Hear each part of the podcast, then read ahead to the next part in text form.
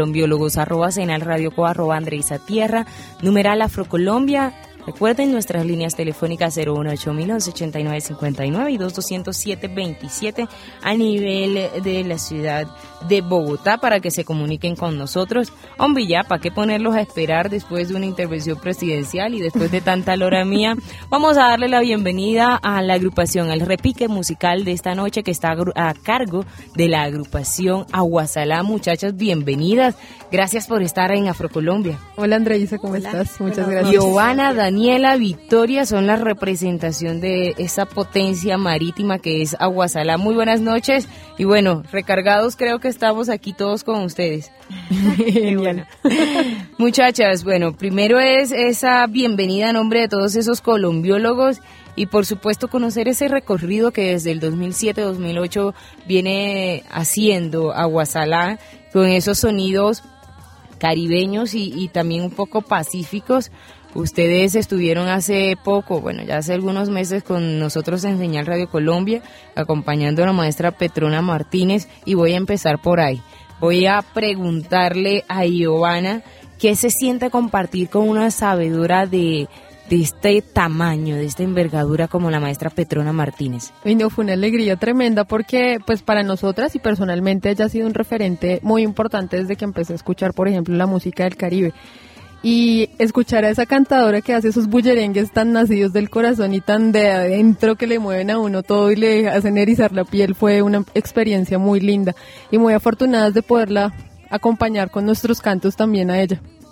Y siguiendo en esa misma línea, Daniela, ese encuentro con los sabedores, ¿en qué momento se presenta para darle todo, todo ese músculo musical a Aguasalá? Pues los viajes al Caribe han sido como esa oportunidad donde podemos estar de cerca con maestros, tamboleros, cantadores, bailadores, que son los que cargan toda esta música pues por tradición familiar y cultural. Entonces nosotras hemos recorrido bastante el Caribe, Ovejas, Festival de Gaita, San Jacinto, Morroa, Festival de Pito Atravesado, festivales bullerengueros, hemos ido a Puerto Escondido, a Necoclí, está María la Baja que no hemos podido ir, pero todos este año no se lo pierdan, este en diciembre es un nivel María la Baja del 6 al 9 generalmente diciembre. Sí. Eso nos han dicho. Y esos han sido los espacios que más nos han fortalecido, porque allá en ese contexto es que uno comprende y dice, wow, esto es increíble. ¿De dónde nace esa inquietud? Porque bueno, el tema de los festivales es un poco atrayente. Eh, yo creería que los festivales en nuestras regiones y en Colombia en general son muy llamativos por todo, todo lo que confluye en ellos. Sin embargo, a ustedes, ¿de dónde viene esa iniciativa de salir, de ir a conocer esos festivales? Pues son varios factores. Uno diría que es el delirio de costeñas que tenemos tan profundo como de ir al mar, ir a la costa, ir a ese ambiente que tiene el Caribe tan mágico, atrayente, sí. Tiene, tiene mucho encanto, no es solo la música, es todo, todo el ambiente en general que para uno como cachaco es fascinante. Eso por un lado, y musicalmente, pues para mí es una música complejísima. Yo veo que para los músicos, por ejemplo, en la academia, muchas veces la mirada que se le tiene al folclore o a las músicas tradicionales es un poco como si fuera primaria, como básica, sencilla, pero tú vas a poner a un violinista a frentear un bullerengue y uff, le cuesta trabajo. Y ya habla hasta, ya habla hasta costeño, tiene Total, frenteado ahí, ya fue bacano y todo, viste tú. Miren, muchachas, hay una, hay una particularidad eh, que yo siempre he reconocido y creo muy valiosa en los grupos que vienen del interior eh, o que llegan a, las regiones a potencializar, a redescubrir esos talentos y esos saberes de nuestras regiones. Y es porque considero que a partir de, de ese encuentro que de los músicos del interior y de esa visibilidad que producen en nuestras regiones, de alguna manera también se jalona para que para que se reconozca, ¿no? Y para que las personas que son de estas regiones tengan la posibilidad de ver un referente cercano de patio, de que se le grita uno al otro, pasen un cuartico de azúcar, un pedacito de panela, así, y tener esos referentes tan cercanos. Y creo que ustedes como músicos del interior juegan un papel importante en esa visibilidad. Hablemos un poco también de esos orígenes de ustedes. De dónde, de dónde vienen, de esa formación un poco rola, eh, Victoria. ¿Cómo han sido esos orígenes suyos y en qué momento usted dice me gusta este cuento? Yo creo que hemos coincidido todas en que principalmente empieza como en la familia, ¿no? Yo creo que todas las personas, todas las chicas que estamos acá, de alguna manera hemos tenido como un acercamiento a, lo caribeño a partir de nuestras familias, es decir, escuchamos vallenato desde chiquitas, escuchamos, eh, no sé, yo escuchaba Totola Momposina también de chiquita y escuchaba muchas otras cosas y yo creo que desde ahí empezó como, como un poco ese acercamiento y esa familiaridad con la, con la música costeña. Y ya después eh, en, la, en la academia, yo pienso que el acercamiento estuvo ya desde una cosa de sangre, de una cosa que no... la sangre llama. La sangre llama, eso que dicen que la sangre llama, sí, porque no, porque no hay algo que te acerque a ellos, sino, sino el corazón, ¿no? Como el espíritu, que es lo que te llama como al mar, que te llama a la a ese vientico que hay como entre 6 y 7 de la tarde, en esos lugares tan bonitos, tomarse una cerveza a una buena hora, sí, compartir con los maestros y todo eso, ya como que tú empiezas a, a sentirlo orgánicamente en tu cuerpo y de repente quieres estar en ese lugar. Y así fue como que nosotras empezamos realmente, como haciéndolo general, ¿no? Al mar los voy a invitar a esta hora, ese lugar que nos están describiendo las chicas de Aguasalá, los voy a invitar a escuchar Al Mar de la agrupación Aguasalá en Afrocolombia a las 7.25 minutos.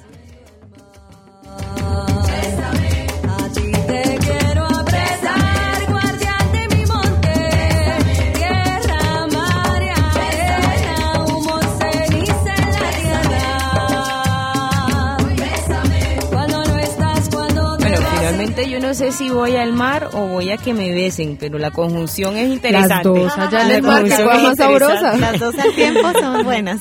Muchachas, ustedes tienen una voz potente, tienen ese carisma, tienen esa interpretación de quien tiene la dedicación de ir, compartir con los maestros, de reconocer su sabiduría y demostrémoslo, hombre, que yo, yo hablando soy muy buena, pero ustedes son las mejores interpretando su, su música.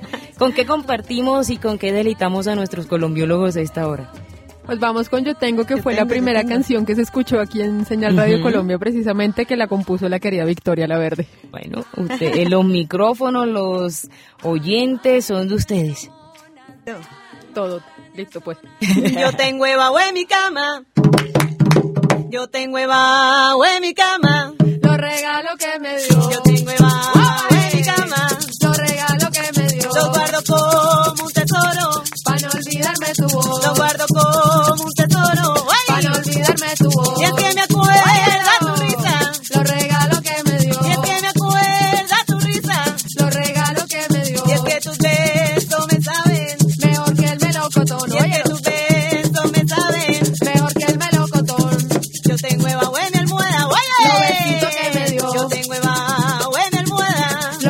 que me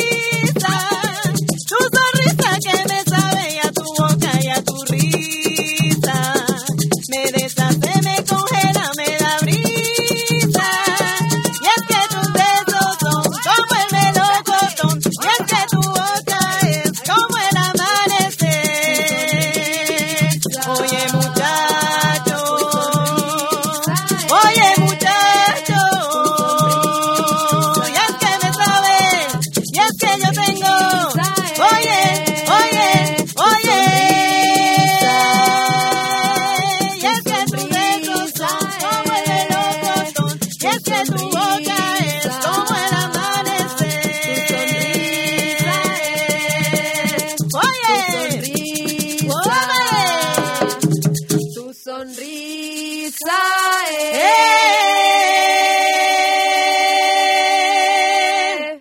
Yo tengo hueva en mi cama. Yo tengo hueva mi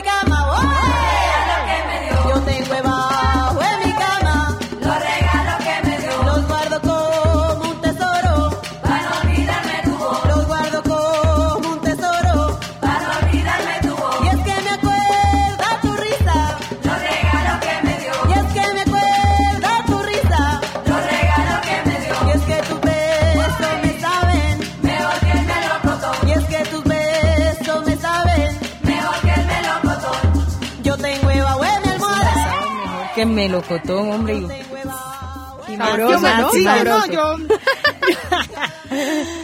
Bueno, las chicas de Aguasalá, las artistas de Aguasalá nos acompañan, Daniela, Victoria y Giovanna, con la que tengo un problema de escritura, así como tienen conmigo eh, el problema de pronunciación de mi nombre.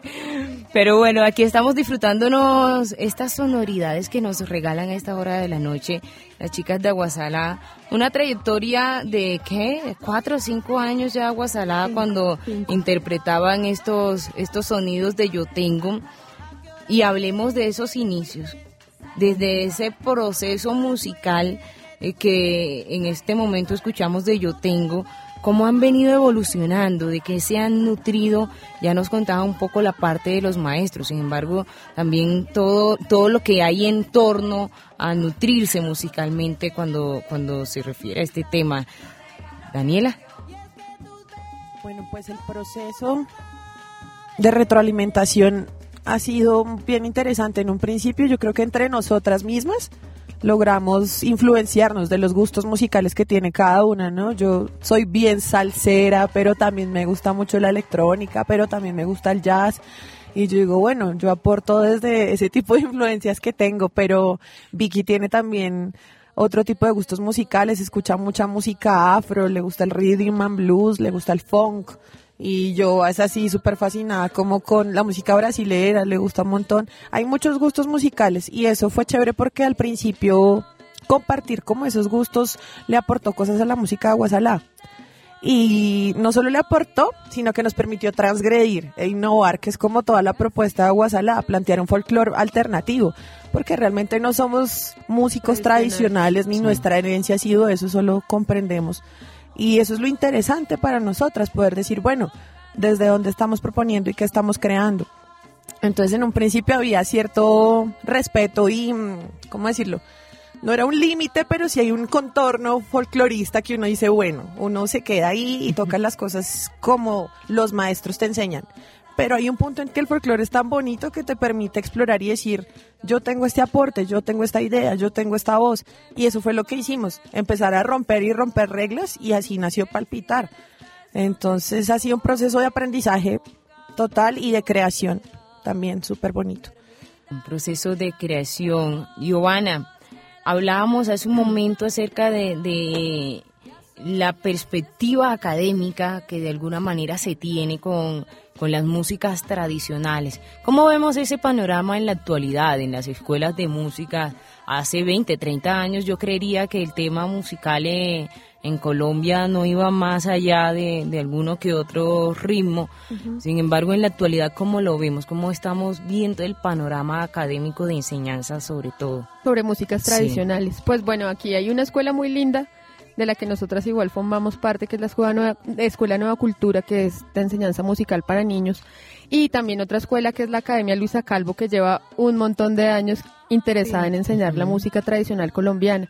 Entonces, bueno, desde los niños lo que hace Nueva Cultura es muy importante porque, bueno, así no esté formando niños que quieran ser músicos, está mostrándoles toda la diversidad que tiene el país y todas esas cantidad de músicas que tenemos porque Colombia es un país muy afortunado sonoramente, tiene una riqueza absurda en cuanto a ritmo se refiere. Entonces, poderle mostrar a los niños desde su infancia todas estas manifestaciones les permite ser mucho más sensibles a lo que está a su alrededor. Y también en la Academia Luisa Calvo, ah, ya que es dirigida a gente más grande, nunca es tarde tampoco para acercarse a conocer las tradiciones y las músicas de Colombia. Y también es muy interesante que gente de nuestra edad, así como nosotras, hay otro montón de gente explorando la música del llano, la música del Pacífico y proponiendo muchas cosas, no solo quedándose en conocer la tradición, sino también aportándole porque la tradición nunca queda intacta, no permanece inmóvil, sino que va eh, transformándose a partir de cada lectura.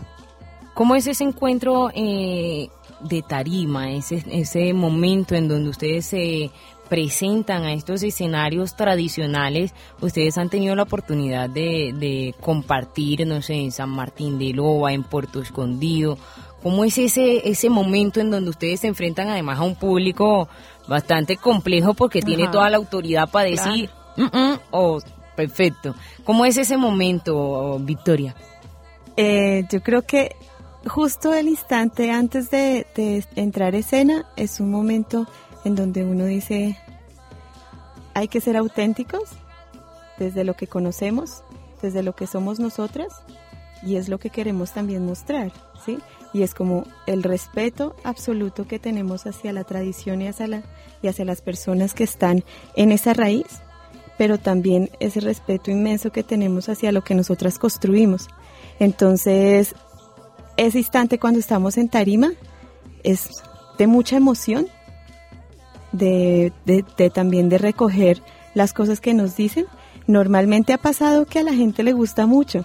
Tenemos esa fortuna y yo creo que estamos bendecidas con, con mucho amor de la gente y es muy chévere que te digan después, me gustó, me gustó lo que hiciste o me gustó lo que hicieron. Entonces, eso, es y aunque de primeras a veces nos ven y, lo que uno ve es una casa, cara como de sorpresa y de... impacto. De impacto, sí, exacto. Y de, contemplación, o sea, se quedan estáticamente mirándonos así como que están haciendo. Yo me acuerdo en San Martín, en San Martín de Loba, que es Festival de la Tambora y la danza, es como muy importante, llevaban toda la tarde de presentaciones y todo el mundo ya familiarizado con la tambora. Y llegamos a nuestra presentación y fue el público se congeló se quedó así quieto. Pero no en la mala de, no, que no, se congelaron. Y nosotros, bueno, Pero a la gente le gusta. Claro, pero al final creo que se tiene un, buen resultado y una buena recepción por parte de los, de los espectadores, ¿no? y que yo he sentido, y que también nos han dicho una cosa muy linda, en un momento, pues no se puede negar también este celo de los costeños hacia sus manifestaciones, ¿no? Que es muy natural pero también en el momento en que ven que uno como cachaco y alejado de, esa vida le interesa tanto y va intensamente cada año a festivales y que venga maestro acá, que venga lo grabo, que venga hablamos, ellos ven en, ha sido como una cosa en, en ambas vías, ¿no? En, sí, en doble vía, porque ellos dicen, wow, nosotros tenemos esto aquí todos los días y a veces ni bolas le paramos. Claro. Pero vienen estas personas desde otros lados muy interesadas qué chévere que están haciendo un trabajo de recoger las cosas y de, mostrarle a otras personas lo que se vive acá. Entonces también eso ha incitado a, los mismos costeños a que se pongan pilas también con, recoger sus cosas. Con claro, que era un poco ese reconocimiento que al inicio les decía qué bonito que, por ejemplo, agrupaciones como ustedes, como La Revuelta, han ido y han hecho un trabajo más allá de, del tema solo de, de, de aprendizaje, a un tema de reconocimiento y hacia allá va mi siguiente pregunta y es precisamente cómo ha sido ese proceso de acercamiento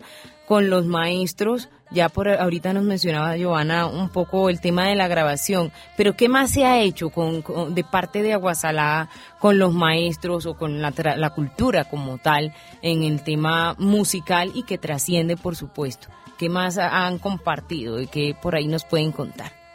Pues hay un maestro que es Emilsen Pacheco de San Juan de Urabá, bullerenguero, con el que hemos convivido ya unos cinco años de bullerengue y de ruedas y fiestas. Para mí el espacio más, más increíble de aprendizaje con él han sido las ruedas, las parrandas que se arman. Bueno, eso en cuanto a lo, lo musical, en su casa, a lo de tocar, pero esta experiencia allá iba de convivir. Nosotras nos quedamos allá como unas dos semanas viviendo con él. Además que vivir con él es cantar bullerengues todo el día.